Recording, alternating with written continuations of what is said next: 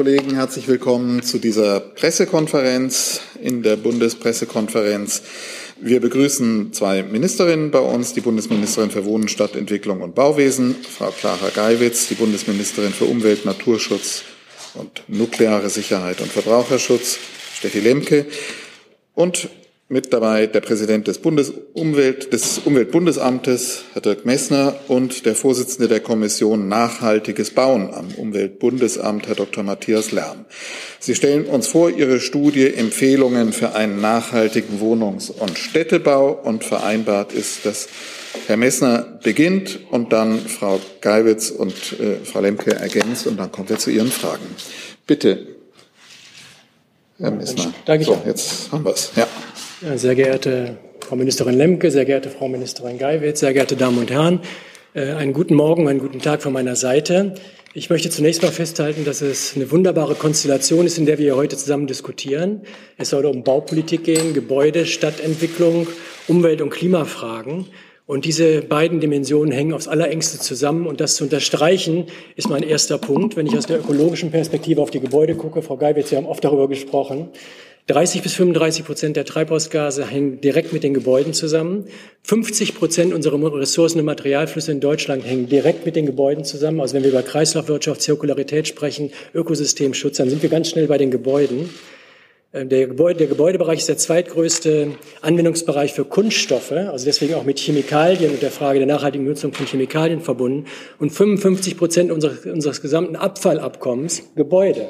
Also ohne Gebäude, ohne den Fokus auf Gebäude, ohne den, Fokus auf, auf Stadtentwicklung kann nachhaltige Entwicklung, Klimaschutz, Zirkularität nicht gelingen. Eine zweite wichtige Dimension ist jedoch, es gibt zugleich keinen Sektor, in dem sich die ökologischen Ziele Klima, Zirkularität, Ressourcenschutz, Ökosystemschutz und die Fragestellung von Lebensqualität so eng begegnen, wie das in diesem Kontext der Fall ist. Wenn, denn ob Menschen sich wohlfühlen, Lebensqualität empfunden, empfinden, das entscheidet sich an den Wohnungen, die ihnen zur Verfügung stehen, an den Gebäuden, in denen sie leben, an den Quartieren, in denen sie zu Hause sind. Deswegen gehört aus der Perspektive von Nachhaltigkeit, Lebensqualität, Klimaschutz, Zirkularität sehr eng zusammen. Und eine dritte Dimension ist dann natürlich Frau Geibitz, das ist ein ganz großes Thema bei Ihnen im Haus. Das Ganze muss auch die sozialen Belange der Menschen, die günstigen Wohnraum äh, suchen, berücksichtigen. Nur dann wird da ein Schuh draus. Das ist die, der Gesamtzusammenhang. Und deswegen bin ich wirklich stolz darauf, dass es uns heute gelungen ist, diese Konstellation von Politikfeldern an einen, einen Tisch zu bringen.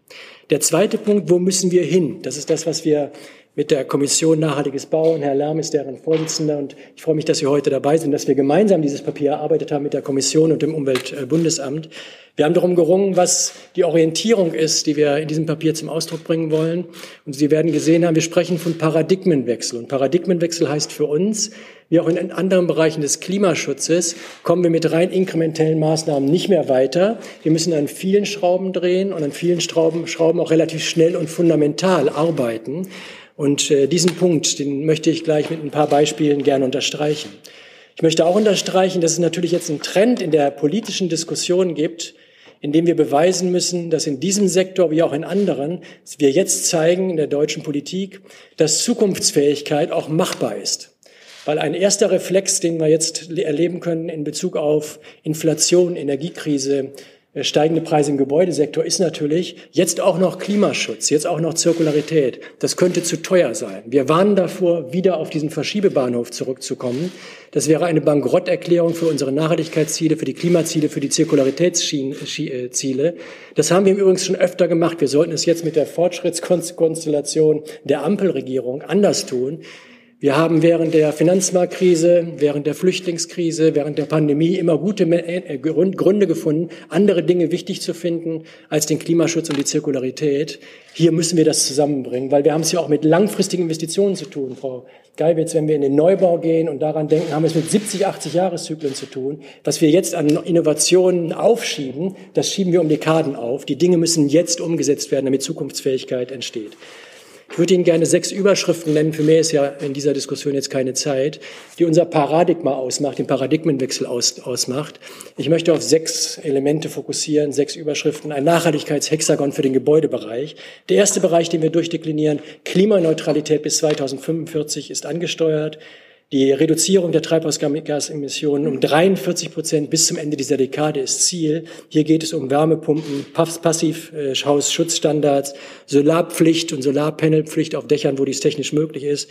Bei den Baustoffen einen Wechsel einleiten, weil schon in der Bauphase der Gebäude wird viel entschieden, wie hoch der Treibhaus, Treibhausgas-Impact der jeweiligen Gebäude dann ausschaut. Klimaneutralität ist die erste Ecke des Nachhaltigkeitshexagons. Die zweite Ecke des Nachhaltigkeitshexagons ist die Zirkularität.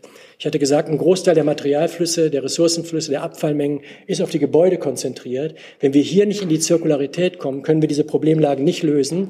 Die Zukunft der Kreislaufwirtschaft entscheidet sich zur Hälfte im Gebäudesektor.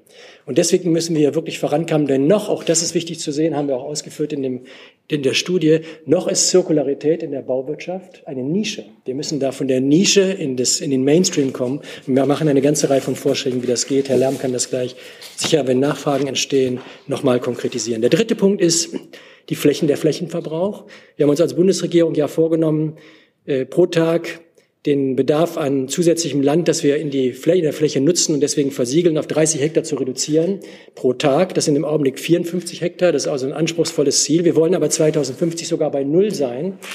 Deswegen haben wir ganz stark in dieser Studie auf den Bestand gesetzt, den Bestand weiterentwickeln, im Bestand weiterarbeiten.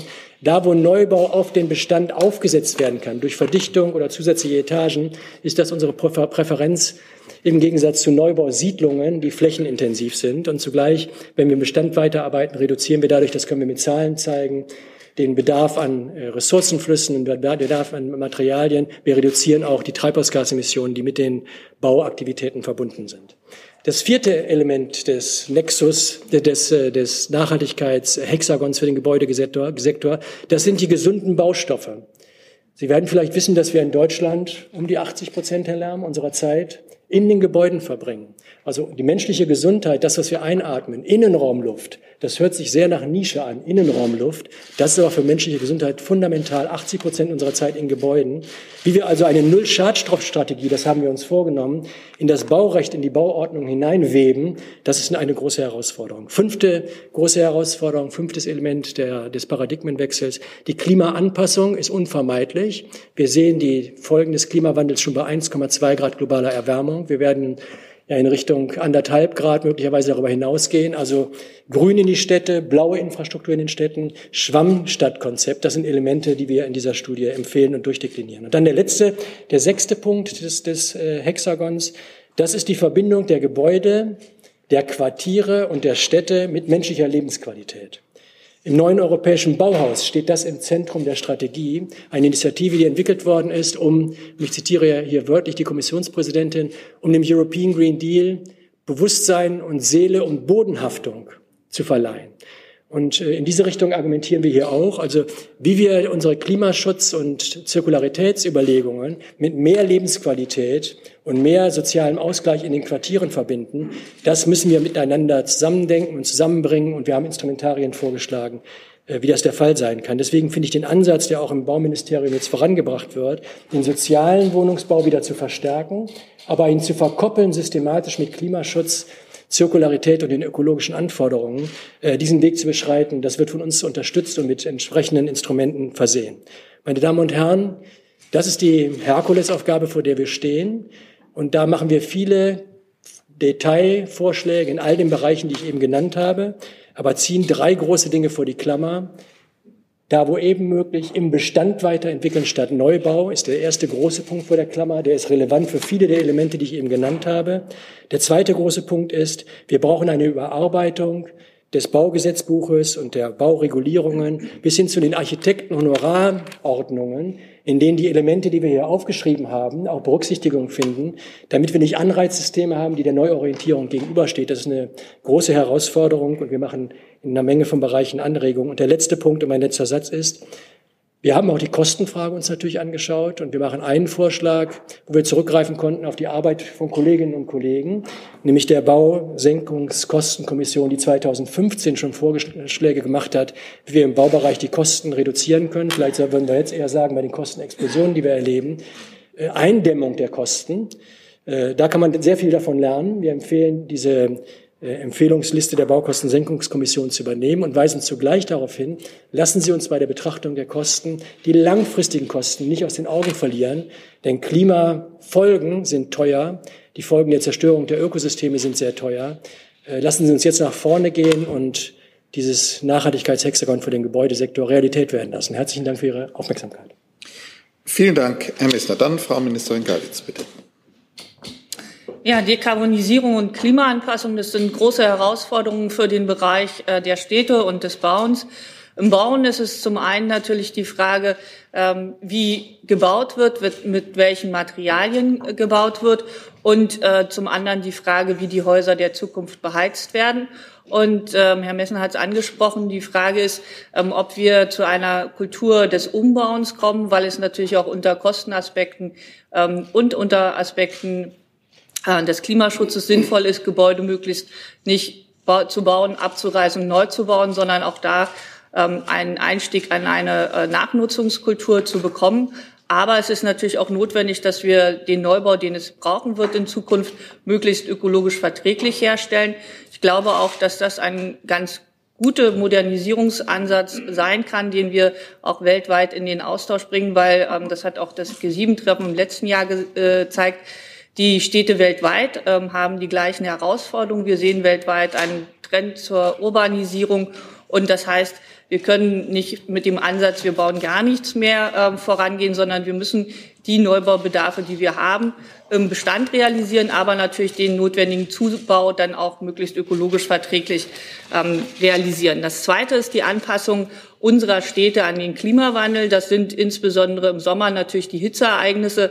Da hat mein Haus ein großes Programm zur Anpassung urbaner Räume an den Klimawandel um mehr Grün und mehr Wasser in die Stadt zu bekommen. Aber wir müssen natürlich auch die Bestandsgebäude sanieren. Da haben wir ein großes Programm für die Sanierung, insbesondere von Sportstätten. Da war der Schwerpunkt im letzten Jahr die Schwimmhallen, weil die natürlich ganz starke Emittenten sind. Und wir werden uns unterhalten müssen, wie wir das ähm, flächendeckend für die Kommunen möglich machen im Rahmen der Baugesetzbuchnovelle. Da wollen wir ähm, Klimaanpassungsmöglichkeiten stärker als bisher verankern, aber natürlich auch die Funktion der Wasserspeicherung. Und ähm, das wird etwas sein, was wir natürlich auch bei der Umsetzung der kommunalen Wärmeplanung mit berücksichtigen. Und auch hier ist es sinnvoll, dass man immer über das einzelne Gebäude hinausdenkt und sich die Quartiere in unserer Stadt anschaut. Wichtig ist aber natürlich auch, dass wir ähm, den Leerstand, den wir in Deutschland haben, das sind 1,7 Millionen ähm, Wohnungen, die äh, leer stehen, in den Blick nehmen, weil das ist ja schon gebautes äh, Volumen. Und hier ist es sicherlich sinnvoll, dass wir durch die Ausgestaltung auch eines guten und attraktiven SBNV ähm, dabei helfen, den Leerstand in Deutschland auch nutzbar zu machen für die Wohnbedürfnisse. Wichtig ist uns im Bauministerium, dass wir einen Ansatz wählen bei äh, den Ökostandards für den Bau, der nicht alleine fokussiert auf den Primärenergiebedarf des Gebäudes, wenn es da mal steht, sondern dass wir einen breiten Ansatz wählen, der die Treibhausgasemissionen insgesamt in den Blick nimmt. Das führt dann nämlich auch zu einer technisch breiteren Möglichkeit, das architektonisch zu realisieren. Und man macht sich dann auch ehrlicher, was die tatsächlichen CO2-Kosten des Gebäudes sind. Ähm, das wollen wir vorantreiben mit unserer Förderung äh, über das QNG, weil wir glauben, dass nur dieser Ansatz garantiert, dass es auch zu den besten technischen Lösungen dann führt. Und ähm, das ist dann auch ein Anreiz, um zum Beispiel mit nachhaltigem Material zu bauen. Da werde ich äh, mit dem Kollegen Cem Özdemir bald auch ähm, die äh, Holzbauinitiative Ihnen vorstellen können. Und natürlich äh, freue ich mich auch über die gute Zusammenarbeit mit äh, Steffi Lemke, weil beim Thema Nachverdichtung in unseren Städten müssen wir natürlich auch über die Frage der Lärmemissionen und die Regelungen sprechen. Aber wir haben auch gemeinsame Themen, zum Beispiel, wenn man die Recyclingquote nach oben bekommen will, was unser aller Interesse ist, braucht es auch da ein Zusammenspiel zwischen den Umweltregularien und den Bauregularien. Herzlichen Dank.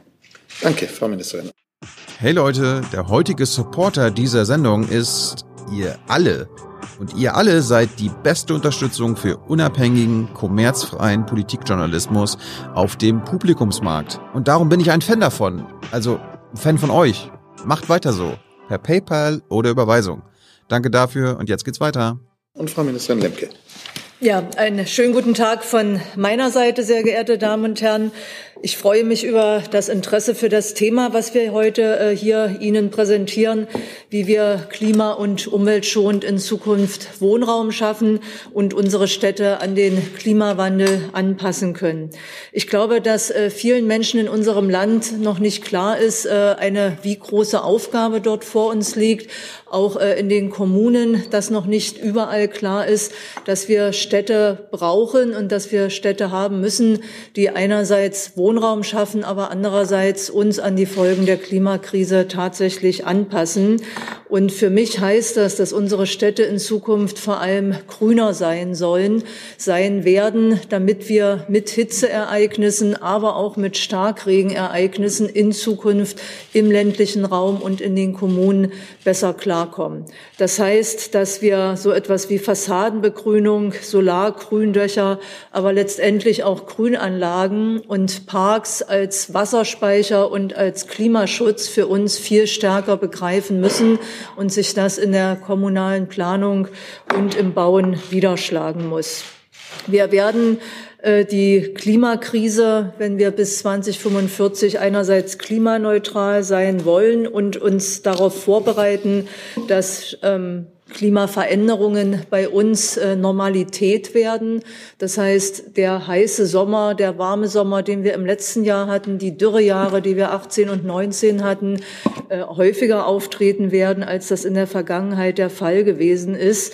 Dann brauchen wir andere Städte als die, die mit zu viel Beton und Asphalt sich über Gebühr erhitzen. Dann brauchen wir Hitzeschutz und Wasserspeicher. Darauf müssen wir unsere Städte und Kommunen vorbereiten. Und diese Verantwortung tragen wir jetzt und nicht erst die nächste Generation, die nach uns kommt. Wohnungs- und Städtebau spielen dafür also eine Schlüsselrolle. Herr Messner hat sechs Punkte diesbezüglich vorgestellt. Und meine Kollegin Frau Geiwitz und ich, wir nehmen innerhalb der Bundesregierung diese Herausforderung tatsächlich an. Ich möchte drei Punkte aus dem Bericht herausstellen.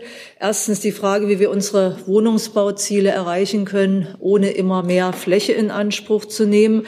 Es wird nach wie vor zu viel Fläche versiegelt mit rund 54 Hektar. Das sind umgerechnet 76 Fußballfelder, die immer noch Tag für Tag versiegelt werden und die uns vor allem an landwirtschaftlicher Nutzfläche, aber auch an Fläche für Biodiversität, an Fläche für Wasserspeicherung verloren gehen. Das heißt, dass die Bundesregierung Bundesregierungen vor der jetzigen sich bereits das Ziel gesetzt hatten, den Flächenverbrauch auf 30 Hektar äh, zu reduzieren. Und deshalb ist das Leitbild aus dem Bericht, den Herr Messner vorgestellt hat, Innen vor Außenentwicklung das entscheidende Kriterium. Das ist kein Ausschlusskriterium, aber es muss die Priorität haben, in der kommunalen Planung Innenentwicklung vor Außenentwicklung zu präferieren. Zweitens das Thema Klimaanpassung, das in meinem Ministerium angesiedelt ist. Wir hatten den heißesten Sommer, das hatte ich gesagt, aber wir müssen uns vergegenwärtigen, dass das erst der Beginn der Auswirkungen der Klimakrise ist und dass Hitzerekorde, Überflutungen und Waldbrände auch Städte und Dörfer ganz real bedrohen. Wir die ersten wirklich relevanten Schäden auch in unserem Land, das heißt nicht irgendwo weit entfernt, sondern bei uns zu Hause bereits zu verzeichnen hatten mit enormen Kosten, die diese Katastrophen verursachen. Deswegen ist Klimaanpassung beim Bau und in der Stadtentwicklung, in der kommunalen, Leitpla kommunalen Bauleitplanung, in den Entscheidungen auf kommunaler Ebene essentiell. Wir werden mit dem Klimaanpassungsgesetz einen klaren Rahmen für die Klimaanpassung in Deutschland setzen.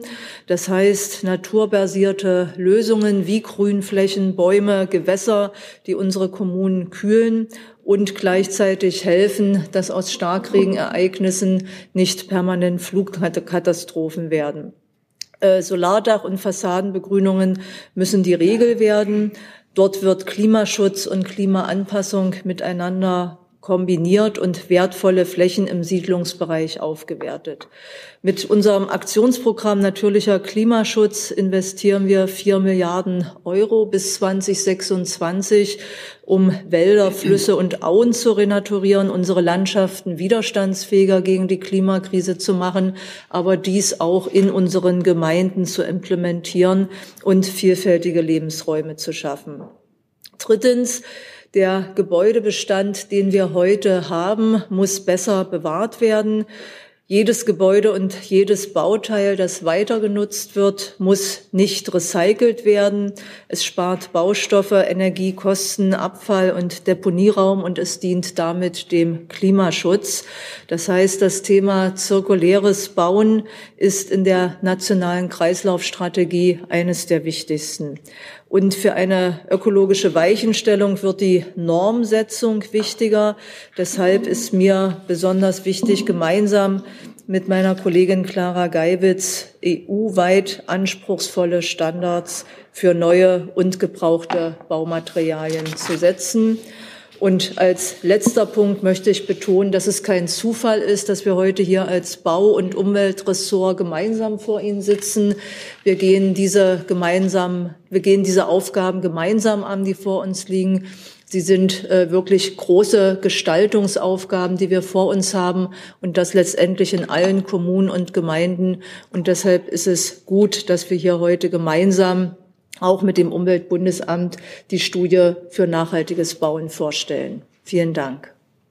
Danke Ihnen. Und damit kommen wir zu den ersten Fragen. Die habe ich schon. Wir fangen bei Thilo Jung an und gehen dann nach rechts. Bitte. Ja, äh, ich habe ein äh, eine Frage zum Thema Baustoffe und dem Elefanten im Raum Zement. Äh, ich habe in Ihr Papier das Wort Zement nicht einmal gefunden. Wieso nicht? Soll ich, auf, ich machen wir direkte Antworten oder sammeln Sie? Ja, ja, nee, wir antworten direkt. Wer auch immer sich ja. berufen fühlt. Ja, Zement spielt eine wichtige Rolle, Baustoffe spielen eine wichtige Rolle. Der Punkt ist angesprochen worden. Und es, wir haben darauf verwiesen, dass wir in der Vergangenheit, was den Gebäudesektor angeht, Fortschritte gemacht haben in Bezug auf Energieeffizienz, auf, in Bezug auf den Lebenszyklus. Das haben wir, heißt, wir haben uns um Dämmung gekümmert, wir haben uns um, um äh, neue Heizungsanlagen gekümmert, Lebenszyklus. Aber 30 bis 50 Prozent der Treibhausgasemissionen und der Impacts im Gebäudesektor, Sektor, je nach Gebäudetyp, entfallen auf den, den Aufbau der Gebäude selber, also auf die Baustoffe. Und hier haben wir unterschiedliche Alternativen angesprochen. Mehr natürliche Baustoffe. Holz wird empfohlen, natürlich in Verbindung, äh, Frau Lemke und Frau Geibitz, wir haben das sogar, glaube ich, schon mal zusammengesprochen, mit äh, vernünftigen forstwirtschaftlichen Nachhaltigkeitskriterien, weil nur dann geht das Spiel auf.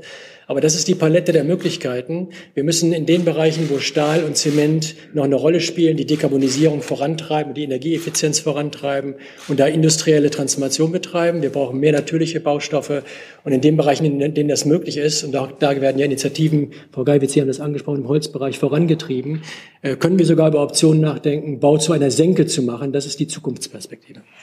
Herr Lamm, wenn Sie das noch ergänzen möchten, gerne.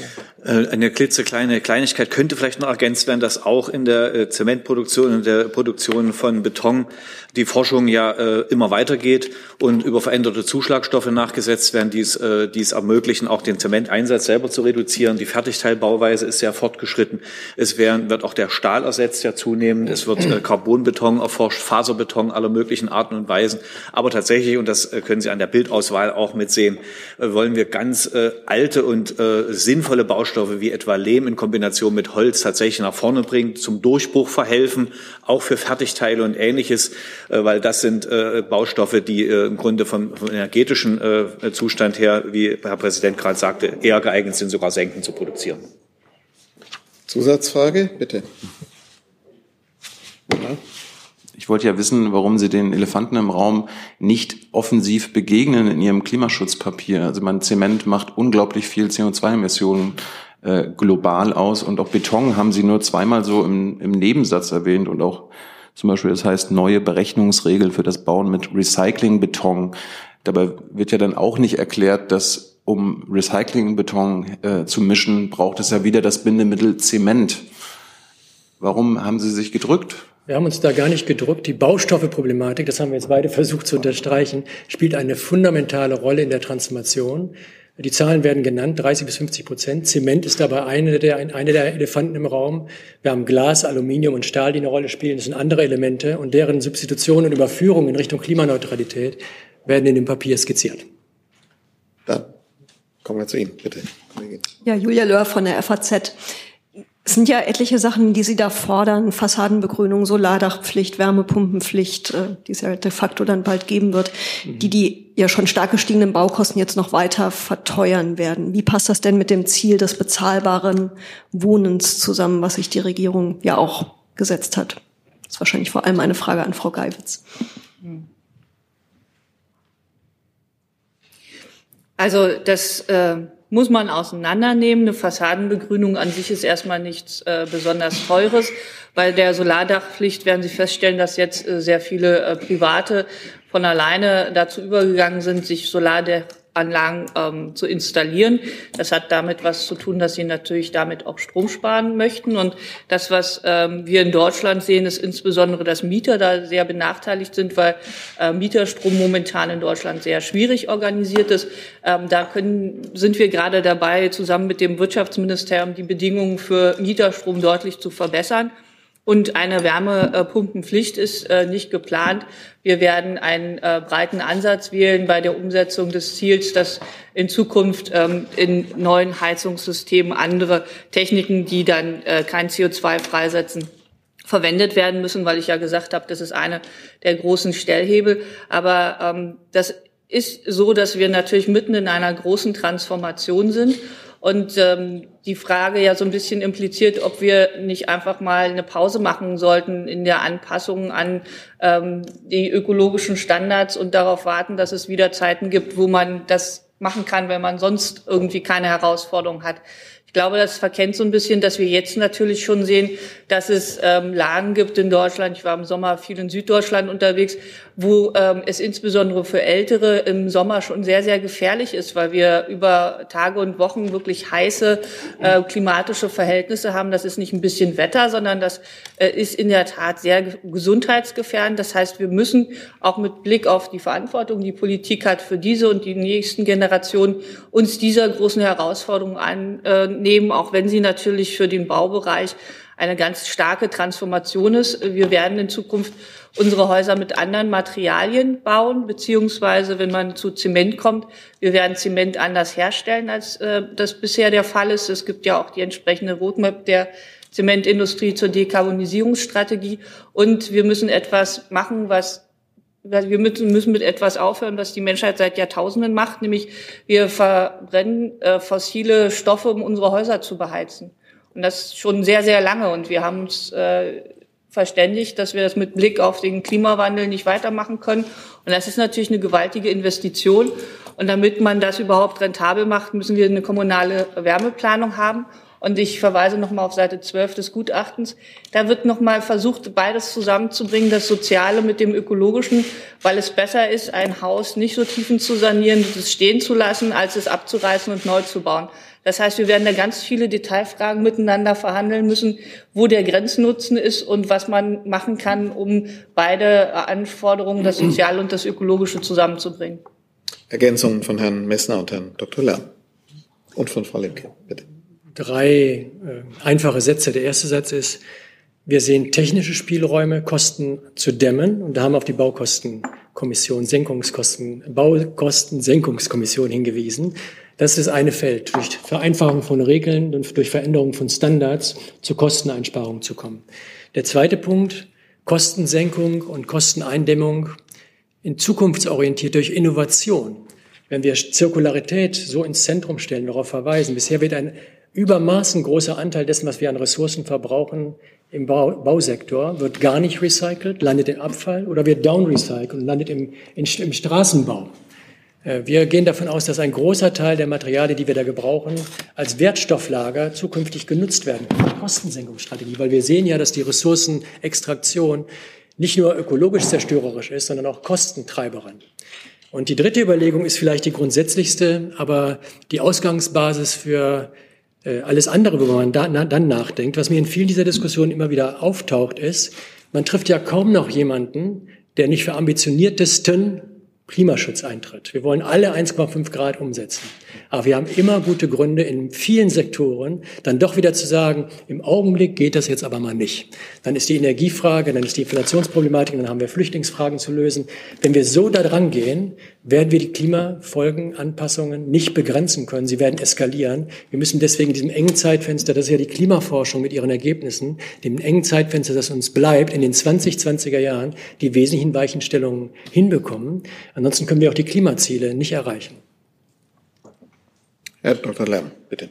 Ja, und äh, ein äh, Aspekt wäre auch wesentlich äh, zu erwähnen, und das ist, dass diese Pionierarbeit am Baupreis schon lange läuft. Nicht erst jetzt, seitdem Ener die Energiepreise davon galoppiert sind. Wir haben in Deutschland eine ganze Anzahl von Preisen schon all die Jahre und Jahrzehnte gehabt, in denen die besten Beispiele hervorgehoben worden sind. Das sind in der Regel Preise für Energieeffizienz im Bauwesen.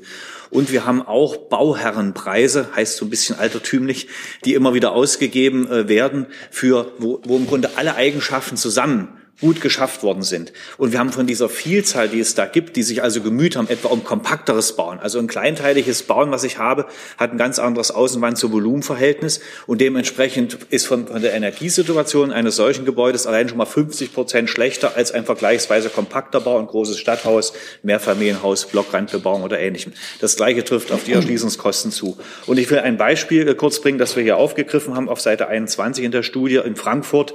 Die Wohnungsbaugesellschaft ABG hat also eine solche Optimierung vorgenommen und hat einen hochstandardisierten Wohnungsbautyp, nichts Böses, standardisiert, Vorfertigung, gut durchdacht hergebracht, hat Passivhausqualität erreicht durch volumenoptimierte Kubatur, hatte ich gerade erwähnt, kompakteres Bauen, Treppenhäuser vor die Fassade gestellt, die Baustatik, die Lasten nicht spazieren getragen, sondern im Raster vernünftig abgetragen, hat äh, die Ziegelgrößen so optimiert, dass das Ganze in Fertigteil übersetzt werden konnte, die Haustechnik auf wenige Schächte konzentriert, also einfach nachgedacht und dadurch Baukostensenkung erreicht. Hier in dem Fall waren es Preise von nur 1090 Euro pro Quadratmeter und das waren in diesem Fall 36 35 Prozent weniger als Neubauten der gleichen Zeit im Durchschnitt bei Passivhausstandard. Das sind also bemerkenswerte Beispiele, keine Einzelbeispiele, es gibt sehr viele davon.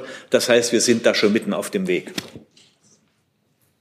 Ja, ich würde äh, auch gerne noch einen äh, Bereich ergänzen, weil es mir darum geht, dass wir nicht zuerst auf äh, die Kosten schauen, sondern auf die Gewinne, die wir aus äh, solchen Veränderungen erzielen können, insbesondere wenn wir blaue und grüne Infrastruktur in unseren Gemeinden stärken. Das heißt, äh, Wasserspeicherung ermöglichen äh, gegen Hitze und gegen potenzielle Startregenereignisse und äh, grüne Infrastruktur nutzen, äh, um Klimaregulierung in unseren Städten zu ermöglichen. Es äh, kann sein, äh, dass Sie äh, für das Anlegen äh, von Fassadenbegrünung äh, eine geringe Eurosumme ausgeben müssen. Frau Geiwitz hatte gesagt, das hält sich tatsächlich in Grenzen und Sie aber sowohl einen Gewinn an Lebensqualität als auch an Kosten haben, äh, weil es schlichtweg eine Kühlfunktion hat.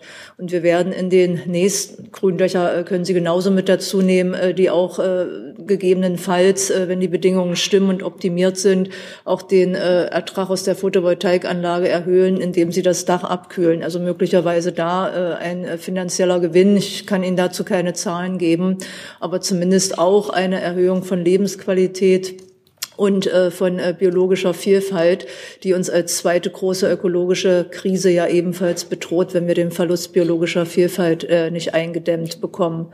Und äh, deshalb darauf zu schauen, äh, was kostengünstig äh, Gewinne ermöglicht, äh, die Weichenstellung jetzt in Richtung äh, Regulierung mit natürlichen Maßnahmen zu setzen, äh, statt darauf zu bauen, dass wir unsere Häuser alle mit Klimaanlagen in Zukunft ausstatten und damit sämtliche CO2-Einsparungen ad absurdum führen. Äh, das sind äh, Dinge, die wir jetzt äh, gesellschaftlich, äh, gerade auch mit den Kommunen und Gemeinden, mit den Bürgerinnen und Bürgern diskutieren und klären müssen.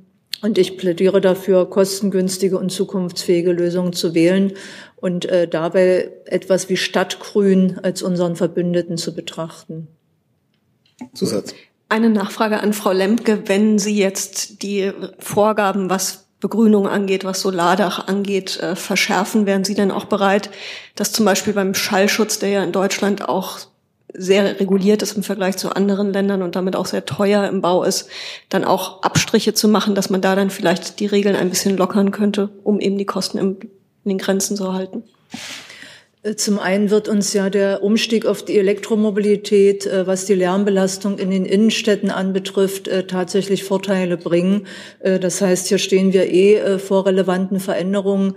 Aber Frau Geiwitz hatte das bereits angedeutet, dass wir beim Thema Lärmschutz generell uns anschauen, was sinnvoll und was machbar ist und äh, dafür im Gespräch miteinander sind.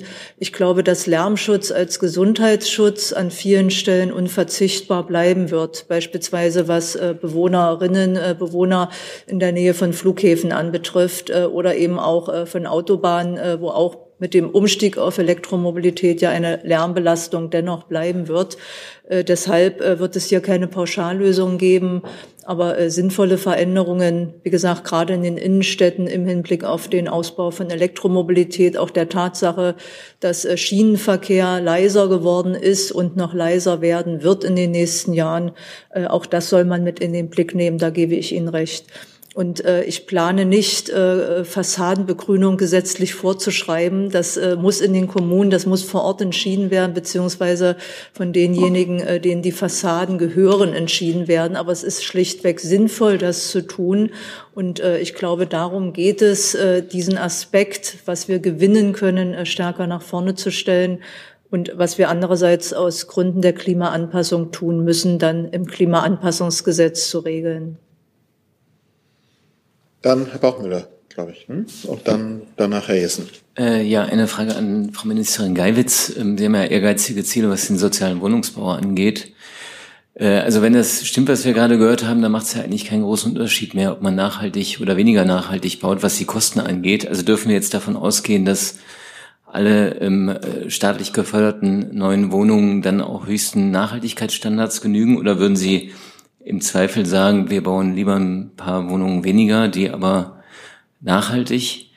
Ähm, und dann äh, vielleicht noch eine Frage an, an alle oder wen es betrifft. Was ist denn jetzt die konkrete Folgerung aus dieser Studie? Also inwieweit wird die jetzt tatsächlich dann auch in Maßnahmen münden? Denn vieles, was da entschieden wird, liegt ja auf kommunaler oder Länderebene und nicht direkt bei Ihnen beim Bund. Danke. Wer würde antworten? Also vielleicht zur Förderung. Ähm, haushaltssystematisch ist es ja so, dass man ähm, nicht fördern kann, was gesetzlicher Standard ist. Deswegen gibt es zwei Förderungen in Deutschland. Das eine, die ähm, sehr umfängliche und deutlich gestiegene Förderung des sozialen Wohnungsbaus. Da bekommen Projektentwickler Geld äh, und sie müssen dann anschließend ähm, sehr preiswerte Wohnungen anbieten.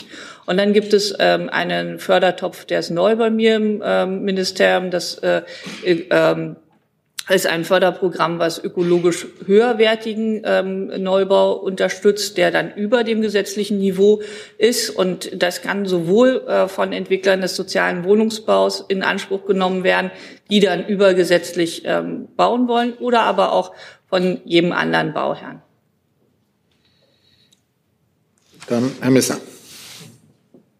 Ja, ich würde äh, zwei, drei Gedanken noch hinzufügen wollen. Das erste ist, ich kann mir sehr gut vorstellen, dass gerade im sozialen Wohnungsbau und auch bei anderen öffentlichen Gebäuden äh, Vorreiterleistungen entwickelt werden, die man anschließend auf Märkte übertragen kann. Das haben wir auch im sozialen Wohnungsbau der 60er, 70er, 80er Jahre gesehen. Da sind Standards im sozialen Wohnungsbau selbst entstanden, die dann auf dem Markt prägend gewirkt haben. Also das wäre meine erste Überlegung. Meine zweite Überlegung ist, was soll die Studie überhaupt, was soll sie bringen? Ich glaube, ein wichtiger Punkt ist von Steffi Lemke eben schon äh, doppelt unterstrichen worden. Wir reden ja, wenn wir über die Energiewende reden, über die Klimaneutralität reden, die Zirkularitätswende sprechen, damit wir die Ökosysteme stabilisieren.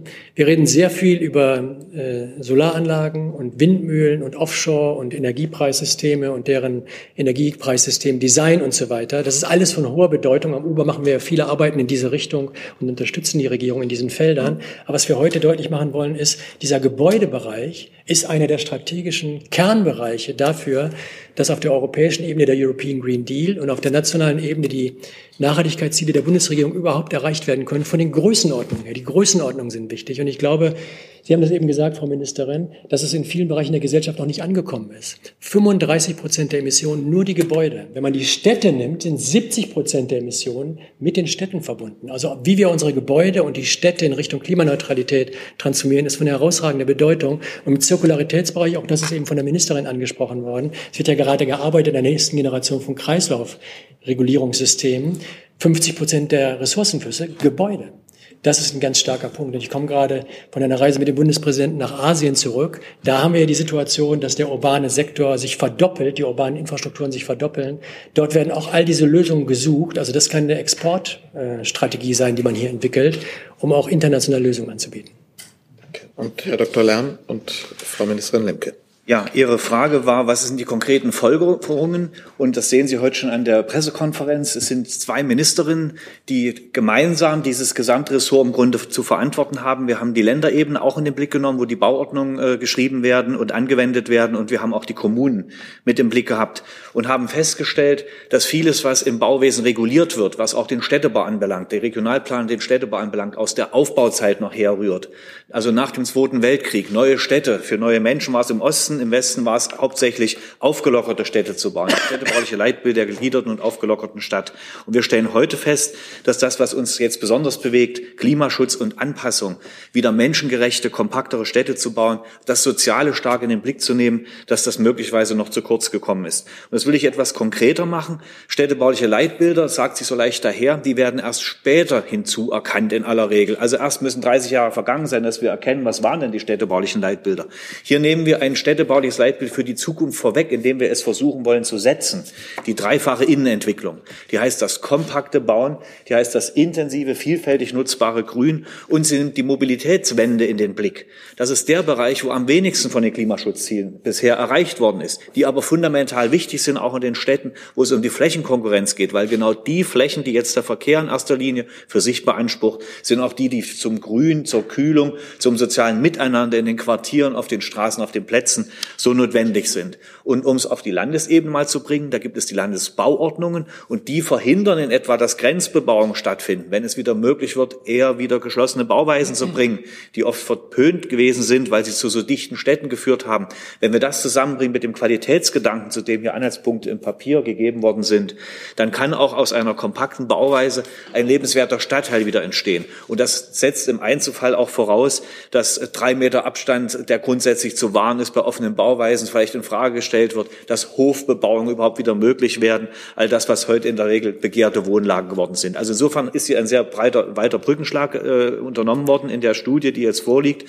Aber im Detail ist es jeweils auszuformulieren und ich meine, dass die Verantwortung sowohl im Bund als auch in den Ländern und genauso in den Kommunen, die das dann anwenden, sie werden etwas drin finden, was hoffentlich den Wandel, der schon eingesetzt hat, verstärkt, ausgebaut werden kann und dann auch in ganz konkrete Initiativen vor Ort mündet. Frau Lemke.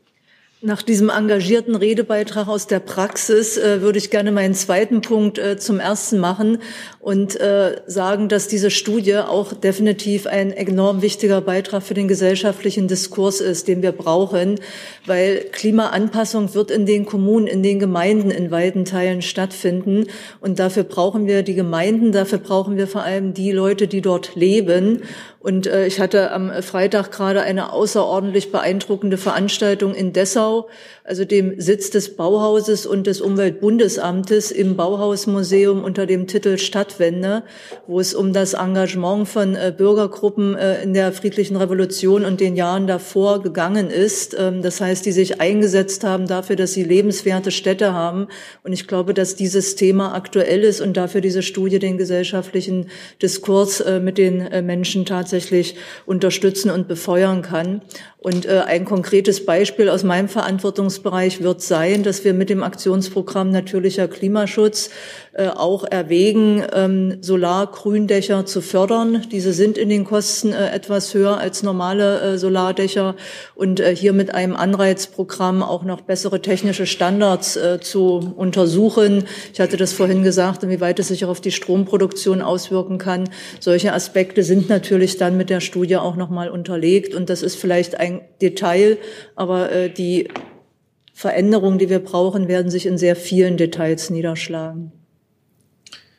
Dann habe ich jetzt Frau Dudin notiert und dann Herrn Hessen.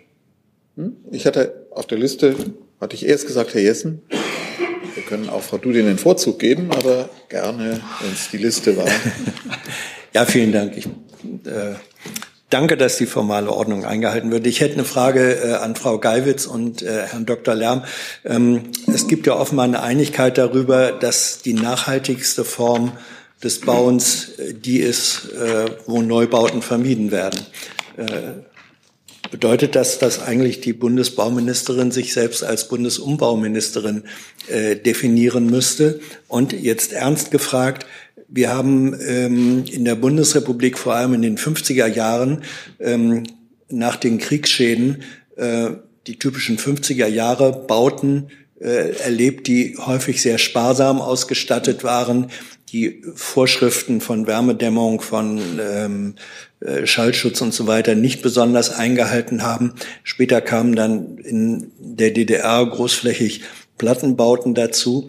Wie ist mit diesen Beständen umzugehen? Sind die umnutzungsfähig im Sinne der Vermeidung von Neubau oder sind die so sehr unzureichend, dass man sagen muss, nein, äh, das sind Flächen und Bauten, wo es günstiger wäre, sie abzureißen und durch Neubauten zu ersetzen. Wie ist da das Potenzial? Also vielleicht ganz kurz, ähm, wir brauchen natürlich Neubau, aber wir wollen es auch einfacher machen, umzunutzen. Die Bundesstiftung Baukultur hat ja auch extra einen eigenen Bericht zur äh, Umbaukultur gemacht. Wir planen auch die Honorarordnung entsprechend zu ändern, dass auch die intellektuelle Leistung des Umbaus mindestens genauso honoriert werden kann wie die intellektuelle Leistung, äh, einen Neubau äh, zu planen.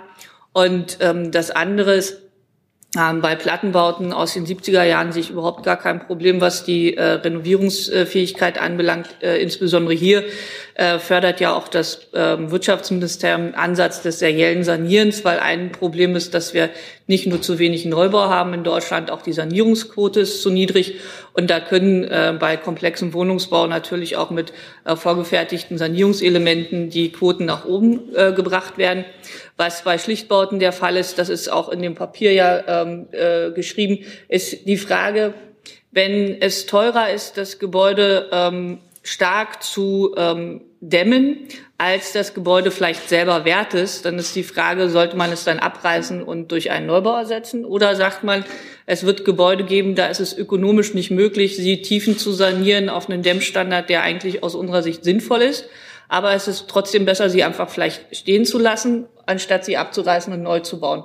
Und das genau wird eine sehr ähm, wichtige Debatte sein, wie man das gesetzlich ausgestaltet, wenn wir von der Organisation der Renovierungswelle sprechen, dass man da ähm, den ökonomischen und den ökologischen ähm, Gewinn und den Einsatz in sinnvolles Verhältnis setzt. Ergänzungen? Herr Dr. Lärm. Lediglich zu einem anderen Aspekt, der auch über das Schicksal solcher Massenwohnbestände mitentscheidet. Es gibt ja außer den sehr stark wachsenden Großstadtregionen nun auch noch stagnierende, wenn nicht gar schrumpfende Regionen. Und da kann man sehen an den Leerstandsquoten, das ist im Grunde die Entscheidung mit dem Möbelwagen, welche Bestände besonders Schwierigkeiten haben. Das sind oft Gründerzeitbauten des einfachen Standards, tatsächlich immer noch, man glaubt es kaum. Das sind Bauten aus den 20er Jahren mit Unterstandard, tatsächlich sehr kleine Räume, niedrige Deckenhöhen, schlechte Dämmeigenschaften und die schon benannten Blockbauweisen 50er, 60er und 70er, die später hatten dann sogar eine Dämmung hier im Osten. Und da ist es dann tatsächlich so, dass aus, also das Kriterien, die außerhalb der energetischen Fragen liegen, oft auch das Schicksal bestimmen. Nämlich wenn die Wohnungsgenossenschaften, die es in der Regel sind, die das haben, große Wohnungseigentümer, die große Bestände haben, dann in der Abwägung feststellen, sie haben viel zu viel vom Gleichen, für die sie keine sinnvolle Nutzung mehr finden. Dann ist auch heutzutage ist parallel immer noch so, dass auch da das Urteil oft dahin geht, abzubrechen. Das können wir mit Bedauern feststellen, werden es kaum aufhalten können. Aber trotz alledem gilt das, und das ist das Thema heute eben von dem Papier, dass allemal das Gute, das Kompakte, das umbaufähige und umbaufreundliche Gebäude das zukunftsfähigere ist. Denn hier kann man ja dann sagen, dass solche Bestände möglicherweise diesen Dauertest nicht bestanden haben. Wenn gleiches Gebäude gibt, die liegen in den Jahrzehnten dazwischen, oft genug bessere Gebäude, die auch in diesen Schrumpfungs- und Stagnationsgebieten ihre Leistungsfähigkeit bis heute bewiesen haben, indem sie beliebt und bewährt sind. Nachfrage. Äh, wir haben Strukturveränderungen, vor allem in den Innenstädten, sowohl von Groß- als auch von Mittelstädten, in den letzten Jahren erlebt. Das war teilweise pandemiebedingt, teilweise ähm, durch Änderung des Einkaufs- oder Zulieferverhalten. Also führt, wenn man so will, ähm, eBay und Amazon dazu, dass in den Städten äh, Gebäudesubstanz in der alten Form gar nicht mehr genutzt werden kann, von Kaufhäusern äh, bis hin zu Fabriken. Und ist das ein Ansatzpunkt, wo unter den Kriterien, äh, die Sie setzen, der Nachhaltigkeit tatsächlich Umnutzung in relevanten Maßstab stattfinden kann? Wer antwortet? Herr Dr. Lärm? Ich könnte es mal kommunal versuchen. Ja, tatsächlich ist das ein, ein sehr betrüblicher Vorgang, weil tatsächlich durch die, durch die Vermietung ein Einzelhandel eine Wertschöpfung innerhalb dieser Gebäude stattgefunden hat, eine umverteilende Subventionierung letzten Endes des Gesamtgebäudes, vor allem wenn es kleinteilig ist. Aber wir können nicht äh, hoffnungslose Romantiker sein, müssen diesen Realitäten ins Auge sehen und tun das auch und stellen fest, dass gerade diese Erdgeschosszonen ein Potenzial für Begegnungszonen, für Kommunikationsbereiche in den Städten so sehr wohl bilden, wo äh, Dinge drin stattfinden können, für die in der Regel kein Platz war, die abgedrängt worden sind die verdrängt worden sind. Und das kann eine ganz zielführende Idee sein, für die es auch viele gute Beispiele gibt. Jedoch, und das hatte ich gleich an den Anfang schon gestellt, dass, dass die klassische Wertschöpfungskette ist an der Strecke jetzt stark gestört und muss aber sich neu einjustieren. Das ist einfach die, es wird immer passieren. Das sind wesentliche Bestände. Man wird nicht überall wohnen können in den Erdgeschossen, in den Innenstädten. Das ist gar nicht sinnvoll. Aber die Stadtgesellschaft sucht nach neuen Ausdrucksformen, wo man sich auch begegnen, wo man sich treffen kann. Und das können dann sowohl Büros, Arbeitsräume, Kommunikationsbereiche, auch Handel sein, selbstverständlich. Aber das ist eine, eine Veränderung, die gerade dynamisch stattfindet. Frau Geibitz. Ja, wir haben ja bei uns im Ministerium den Innenstadtbeirat und der versucht genau der Frage nachzugehen, was ist eigentlich die Funktion der Innenstadt in der Zukunft. Ähm, der Hauptfrequenzbringer war in der Vergangenheit das Einkaufen. Das wird in Zukunft auch eine wichtige Rolle spielen. Aber daneben kommen natürlich andere. Das eine ist, dass wir nicht kommerzielle Orte brauchen, wo die Menschen sich begegnen können, weil das Thema ähm, Einsamkeit in der Stadt natürlich zunehmend ein wichtiges ist, äh, was gesellschaftlich auch aufgegriffen werden muss. Und ähm, es gibt natürlich eine Entwicklung hin zu mehr Homeoffice, aber das heißt nicht, dass jeder jetzt sozusagen am Schreibtisch im Schlafzimmer arbeiten muss, sondern wir werden da auch äh, Coworking Spaces äh, sehen, die in Innenstädten aufmachen. Und ähm, die Kollegin Lemke hat ja mehrfach schon darauf hingewiesen, äh, wir werden in die Frage ähm, Reparatur, Recht auf Reparatur und muss ich alles besitzen oder kann ich mir manches auch borgen, also Sharing Economy viel stärker als Gesellschaft reingehen. Das heißt, die alte Funktion, ich gehe um die Stadt, um was reparieren zu lassen, die wird aus meiner Sicht in Zukunft wieder auch wichtiger werden. Müssen, wenn wir das, was wir gesellschaftlich wollen, nämlich eine Kreislaufwirtschaft insgesamt, dann müssen wir natürlich auch von der Wegwurf-Konsumkultur hin zu einer Tausch- und Reparationskultur kommen. Und das kann sich auch in den Innenstädten abbilden. Wir haben noch zehn Minuten, jedenfalls in der regulären Zeit, und noch fünf Fragen. Kurzer Blick auf das Organisatorische. Frau Dudin wäre jetzt dran. Und welche Rolle oder welche Problematik ähm, ist in dem Zusammenhang spielt der äh, Fachkräftemangel bei diesen großen Vorhaben? Ja, ganz klar. Äh, alle diese Transformationen setzen natürlich voraus, dass wir irgendjemanden haben, der dann die neue Technik auch einbaut. Das heißt, die ganze Frage ähm, ist auch ein limitierender Faktor. Das sehen wir jetzt zum Beispiel bei der Frage Wärmepumpen-Rollout. Nicht nur die Frage, ob es genug Wärmepumpen gibt, sondern auch, ob es genug äh, Menschen gibt, die die dann einbauen können. Das heißt aber für den Baubereich, äh, das, was ich ähm, auch versuche seit meinem Amtsantritt äh, voranzubringen, nämlich, dass wir anders bauen müssen, äh, kostendämpfend, aber natürlich auch um eine Produktionsausweitung. Und das wollen wir ja von den 300.000 im Jahr auf die 400.000. Ähm, das werden wir mit derselben Menge Personen auf den Baustellen nur schaffen, wenn wir in stärkere serielle Produktion gehen, in Vorfertigung. Das kann man auch kombinieren mit nachhaltigen Baustoffen wie Holz. Und äh, dann kann man auch in Zeiten des Fachkräftemangels mehr bauen als bisher. Und mehr sanieren, das gehört ja dazu. Danke. Nachfrage, Frau Dudin? Nein. Keine? Dann kommen wir zu Ihnen, bitte. Ja, nee, vorne. Hallo, ähm, genau. Eva Huber, ARD Hauptstadtstudio. Ich habe zum einen eine etwas generelle Frage an Herrn Messner und Herrn Lärm, nämlich Sie sagen, es soll einen Paradigmenwechsel geben. Wie sehr würden Sie sagen, sind, wenn gerade Kommunen und Städte, die Länder auch wichtige Sachen da machen müssen, wie sehr sind die schon auf dem Weg oder wie groß sind da die Widerstände noch? Wie würden Sie das im Moment bewerten? Genauso ähm, bei der Bundesregierung. Ist da schon viel auf dem Weg oder muss das da viel schneller gehen? Und die zweite Frage wäre, äh, Sie schreiben hier auch von einer Primärbaustoffsteuer, die eingeführt werden soll. Vielleicht könnten Sie das noch mal ausführen.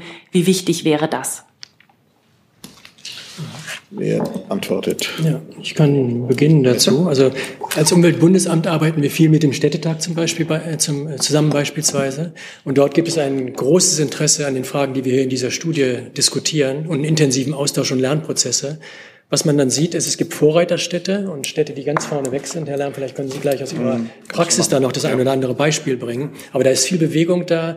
Man muss eigentlich keine Überzeugungsarbeit in Bezug auf die Perspektive mehr entwickeln, aber wir müssen konkrete Vorschläge, die umsetzbar sind, auf den Tisch legen. Das versuchen wir in diesem Papier auch zu skizzieren. Städtetag ist also sehr wichtig. Ein zweiter Punkt. Das Umweltbundesamt arbeitet auch mit Städten ähm, als solchen zusammen und gibt hier Impulse. Und das sind wichtige Ansprechpartnerinnen von uns, von denen man übrigens auch viel lernen kann, weil am Ende des Tages die Frage der Umsetzung von großer Bedeutung ist. Und viele der Dinge, die wir im konzeptionellen Bereich hier vorgelegt haben und an Regelveränderungen diskutieren, äh, den Praxistest durchlaufen sollten. Und da gibt es solche Praxistests, die ich deswegen äh, unterstreichen wollte. Und vielleicht sind das die beiden wesentlichen Elemente, die mir jetzt durch. Äh, der dritte Punkt, was, was bewirkt dieses, wie kommen wir zum Paradigmenwechsel? Also ich muss Ihnen sagen, ich bin wirklich heute sehr glücklich, weil wir hier in dieser Konstellation auf dem Panel sitzen. Wir haben es geschafft, den Bereich der Bauwirtschaft und dessen Entwicklung und der umweltpolitischen und klimapolitischen Agenda miteinander zu verzahnen und zusammenzubringen. Das ist ja das, was wir in vielen Bereichen von wirtschaftlicher und gesellschaftlicher Entwicklung in Bezug auf die Nachhaltigkeitstransformation voranbringen müssen. Deswegen ein mehr als guter äh, Auftakt mit vielen positiven Rückmeldungen, wo Initiativen in den Häusern äh, zusammengedacht werden können. Ja, vielleicht, äh, ich will jetzt die Harmonie hier vorne nicht stören und auch nicht Herrn Messner unglücklich machen, aber den Vorschlag einer Primärrohstoffsteuer äh, teilt das Bauministerium explizit nicht. Äh, wir ähm, sehen nicht, dass angesichts der jetzigen Entwicklung bei den Baukosten äh, das notwendig ist, noch zusätzliche Belastung von staatlicher Seite durch eine Primärrohstoffsteuer ähm, zu schaffen. Ähm, sehr ähm, interessant finden wir allerdings Vorschläge, wie wir den Einsatz von Sekundärrohstoffen in Deutschland erhöhen können, die Recyclingquote erhöhen können. Das setzt auch eine kluge ähm, Regulierung voraus, weil ähm, wir da natürlich auch noch einiges miteinander besprechen müssen. Das geht ja immer die Frage, was, äh, welche Grenzwerte hat man und wie einfach ist das auch für Bauherren, dann standardisierte Sekundärrohstoffe äh, zu ähm, benutzen, weil in der Tat haben wir auch im Bereich der Primärrohstoffe ja auch äh, einen großen Flächenverbrauch in äh, Deutschland. Und das ist ein Thema, was Frau Lemke und mich beide umtreibt. Frau Lemke. Ja, äh, dem schließe ich mich an, den Ausführungen zur Primärrohstoffsteuer und äh, auch dem äh, gemeinsamen Vorangehen, was die Kreislaufwirtschaftsstrategie anbetrifft. Ich wollte äh, bei Ihrer Frage, äh, was äh, in der Bundesregierung noch für Widerstände zu überwinden sind, ähm, sagen, dass wir natürlich Zielkonflikte an verschiedenen Bereichen haben und dass genau dafür solche Studien extrem hilfreich sind, das zu erkennen, das offenzulegen teilweise und dann Lösungen dafür zu identifizieren. Und äh, wir haben zum Beispiel beim Thema Klimaanpassung äh, mit dem äh, Zentrum für Klimaanpassung und den Klimaanpassungsmanagern, die wir über mein Ministerium fördern, ähm, uns auf den Weg gemacht. Aber Klimaanpassung in Gemeinden, und das ist in jeder Stadt anders äh, als in, äh, im angrenzenden Dorf im Zweifelsfall, das wirklich in die kommunale Ebene, in die ganz breite Fläche zu tragen, ist eine Generationenaufgabe. Und äh, wenn wir auf dem richtigen Weg sind, äh, dann ist das ein gutes Zeichen und äh, etliche praktische Dinge, ich habe jetzt noch mal ein konkretes Beispiel genannt, äh, sind unterwegs. Herr. Ja, und äh, zu der Motivationsfrage, zu den Widerständen. Der größte Widerstand ist ja immer die Beharrung, denn es lief ja wahrlich nicht schlecht. Wir haben in den letzten zehn Jahren durch ganz andere Faktoren, weniger die Energiefragen, weniger die gute Auswirkung der guten Beispiele, einfach eine sagenhafte Baukonjunktur gehabt durch die Zinsgeschichte, äh, durch die Niedrigzinsphase, die gewesen ist. Und da ging im Grunde genommen alles. Und jetzt äh, ist, ist ein, wenn man so möchte, ein Paradigmenwechsel natürlich eingetreten und der wird jetzt gewissermaßen gepusht durch die Aussagen, die heute hier gekommen sind.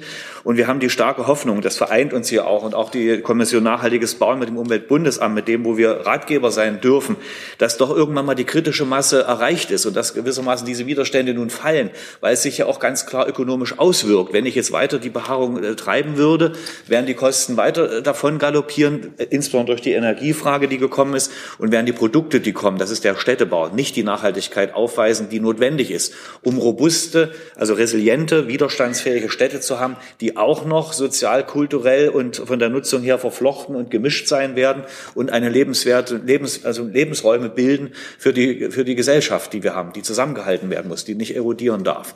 Und deshalb meinen wir, das ist ein ganz hervorragender Zeitpunkt, genau an so einer Stelle einen solchen Zwischenruf hier äh, zu verankern, der ganz breit in seinen Empfehlungen ist, die sehr annehmbar sind und die, die jetzt, die jetzt dran sind, die kommen müssen. Zusatz, Nur noch eine bitte. ganz kurze Nachfrage bei Herr Messner zu dem, äh, zu der Steuer. Vielleicht da noch ein Satz. Finden Sie schade, dass das nicht mitgeht oder ist das nur ein ganz kleiner Teil?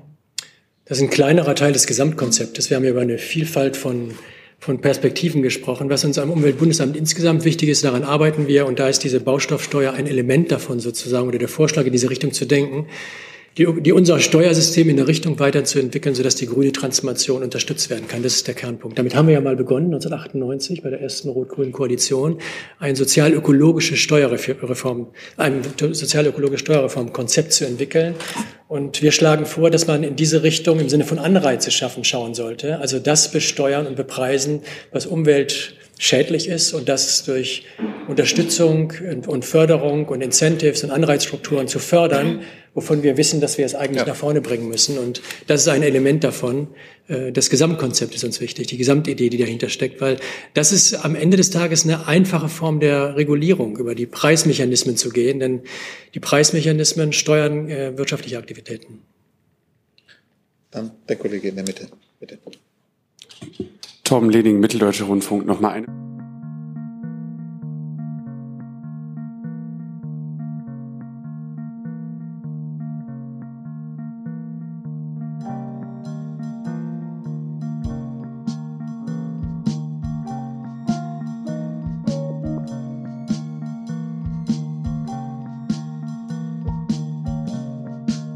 Deutschland glaube, da haben Sie den Koalitionspartner missverstanden. Ähm, der ist ja auch Mitglied im äh, Bündnis für bezahlbaren Wohnraum, hat da sehr konkrete Vorschläge gemacht, die hier ja auch aufgegriffen wurden zur Baukostendämpfung. Ein Beispiel zum Beispiel ähm, das Erleichtern von seriellem Wohnungsbau durch Typengenehmigung. Ein zweiter Punkt zum Beispiel die Ergänzung des Normungsverfahrens des Deutschen Institutes für Normung, weil viele dieser Vorschriften machen ja nicht Frau Lemke und ich, sondern das ist äh, das Deutsche Institut für Normung, dass das ergänzt wird um eine Kostenfolgeabschätzung und ein Punkt, wo ich mit der FDP komplett d'accord gehe, ist die Frage, wir müssen den gesamten Bereich digitalisieren. Mein Ziel ist es, dass wir dieses Jahr zusammen mit dem Liedbundesland Mecklenburg-Vorpommern äh, den digitalen Bauantrag überall in Deutschland einführen können und im nächsten Jahr dann daran arbeiten, dass das nicht nur digital zugeleitet werden kann, sondern auch in den Ämtern digital bearbeitet werden kann, weil die Planungskapazitäten sind ebenso wie die Fachkräftekapazitäten einer der ähm, Engpässe für die Ausweitung der Bauvolumina in Deutschland. Also ich sehe da keinen äh, Widerspruch und da Frau Lemke und ich beide eine neue Steuer gerade auch abgelehnt haben, dürfte die FDP da auch an unserer Seite sein.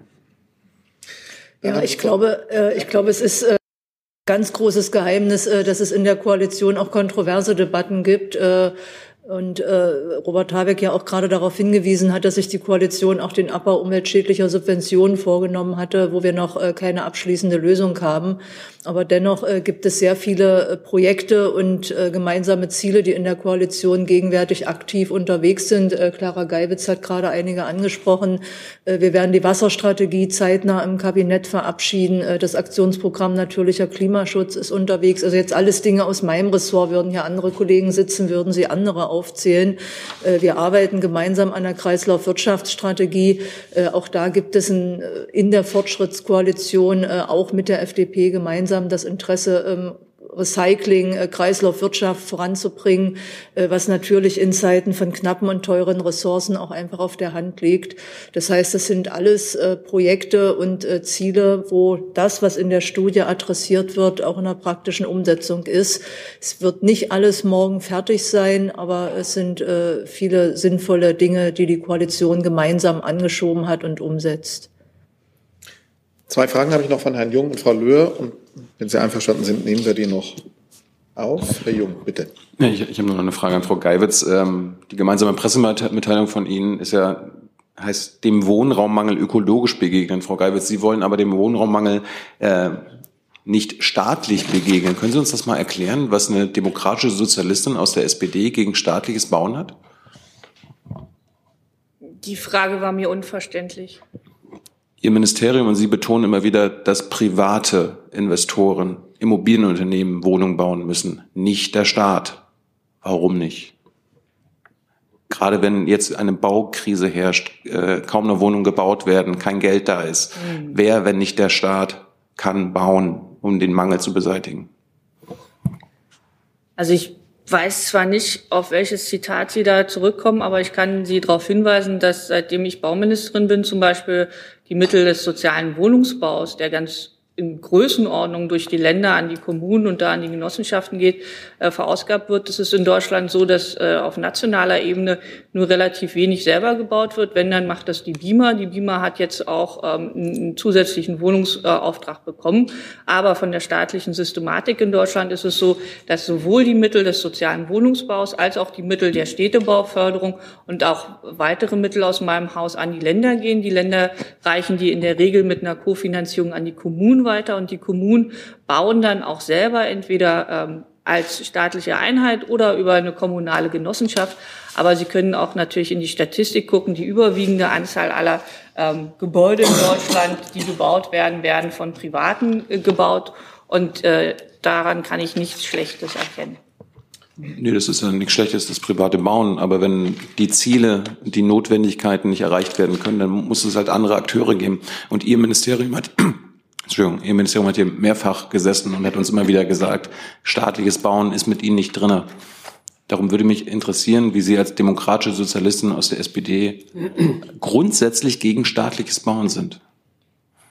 Dann kann ich Ihnen versichern, dass ich nicht grundsätzlich gegen staatliches Bauen bin, sondern wir die Planungsfreiheit der Kommunen haben. Und ich glaube, es ist sinnvoller, dass die Bürgermeister vor Ort, die Gemeindevertretungen vor Ort entscheiden, an welcher Ecke in Deutschland was gebaut wird, ob es ein Mehrfamilienhaus ist, ob es ein Seniorenwohnheim ist, ob es ein Studentenwohnheim ist und dass es nicht eine zentrale staatliche Planungskommission gibt, die in Berlin sitzt und sagt, jetzt bauen wir da hinten in Regensburg auf der Wiese. Das ist nicht die Systematik, in der nach Deutschland gebaut wird. Meine äh, Aufgabe als Bauministerium ist es, eine ordentliche, auskömmliche staatliche Baufinanzierung zu garantieren und ähm, da sind wir äh, dabei, die Mittel des sozialen Wohnungsbaus deutlich aufzustocken, was in der Vergangenheit leider nicht in dem Maße der Fall war. Hi, hier ist Tyler, ich filme das Ganze. Hier ist Thilo, ich äh, stelle dir die Fragen. Hier ist Hans, ich achte aufs Protokoll und stelle fest, wir sind unter drei. Heimliche Info nur für euch. Gar nicht so heimlich, kann man in den Infos lesen, wie man uns unterstützen kann. Nämlich per PayPal oder Überweisung. Weiter geht's. Frau Löhr, letzte Frage. Ja, Umfragen zufolge ist ja das freistehende Einfamilienhaus äh, nach wie vor der Traum der ja mit größten, mit Abstand größten Gruppe ähm, der Bürger. Hat der Bau neuer Einfamilienhäuser in Ihrem Konzept für ein nachhaltiges Bauen noch einen Platz oder müssen sich die Deutschen von diesem Traum verabschieden? Wer weiß die Antwort? Ach, meine Pressesprecherin für den Gruß freut sich immer sehr, wenn ich über äh, freistehende Einfamilienhäuser ähm, spreche. Zum einen ist es so, ähm, dass die überwiegende Anzahl der ähm, Familien, die darüber nachdenken, ein Familienhaus sich zuzulegen, ähm, ein Einfamilienhaus aus dem Bestand ähm, erwerben, weil es gibt natürlich in Deutschland Hunderttausende von Einfamilienhäusern, die seit dem Krieg gebaut wurden, die auch saniert werden müssen. Deswegen ist es eine der äh, großen Aufgaben der Politik, hier auch einen Kreislauf ähm, in Gang zu bringen. Da sind wir auch gerade mit dem Wirtschaftsministerium in Gesprächen, wie man das äh, schaffen kann, noch besser als bisher. Und das Zweite ist natürlich, wird niemand ein Einfamilienhaus äh, verbieten, können oder wollen. Ich äh, weise allerdings darauf hin, dass Einfamilienhäuser, so wie sie heute klassisch vorkommen, äh, Lebensabschnittsgebäude sind. Das heißt, sie haben eine wunderbare Auslastung der Fläche, wenn sie mit ihrem Mann und den drei Kindern in einem Einfamilienhaus von 150 Quadratmetern wohnen. Wenn die drei Kinder ausziehen, was in der Regel der Fall ist, dann sitzen sie zu zweit auf 150 Quadratmeter und das ist gerade im Alter dann häufig auch eine Belastung. Und in der Vergangenheit wurden leider die Einfamilienhäuser als reine Monostruktur gebaut. Das heißt, die hatten in der Nachbarschaft gar kein seniorengerechtes Mehrfamilienhaus, wo sie schnell hätten umziehen können, aber ihren sozialen Umfeld behalten können. Und deswegen ähm, ist ein wichtiger Punkt, der auch in der Studie aufgegriffen wurde, die Multifunktionalität. Wenn Sie beim Bau des Hauses schon mal darüber nachdenken, wie das Haus für Sie sinnvoll nutzbar ist, wenn die Kinder ausgezogen sind und Sie vielleicht zwei Eingänge und zwei komplette Bäder vorplanen, dann sind alle reicher, ähm, und das äh, ist dabei zu beachten, genau wie man halt in den 60er, 70er Jahren äh, den Fehler gemacht hat, dass man 5000 Wohneinheiten sozialer Wohnungsbau auf die grüne Wiese äh, gesetzt hat und sich dann wunderte, dass ein städtebaulicher Missstand entsteht. Also deswegen ist aus heutiger Stadtentwicklung eine gewisse Dichte, das hat Dr. Lem gesagt, äh, sinnvoll, aber natürlich auf jeden Fall immer eine Mischnutzung. Und reine Einfamilienhaussiedlungen sind halt genau das Gegenteil. Das würde man jetzt nicht mehr so machen. Kurze Nachfrage, worüber reden Sie mit dem BMWK? Also, dass es eine spezielle Kaufprämie geben soll, wenn man ein altes Einfamilienhaus kauft und dann auf den neuesten Stand energetisch bringt? Das werden wir Ihnen vielleicht bei einer anderen Pressekonferenz mit einem anderen geschätzten Kollegen von den Grünen vorstellen. Dann gilt dazu die herzliche Einladung seitens der Bundespressekonferenz. Sie sind willkommen, wir freuen uns drauf. Und für diese Pressekonferenz sagen wir Ihnen vielen Dank für Ihren Besuch und Ihnen für Ihr Interesse.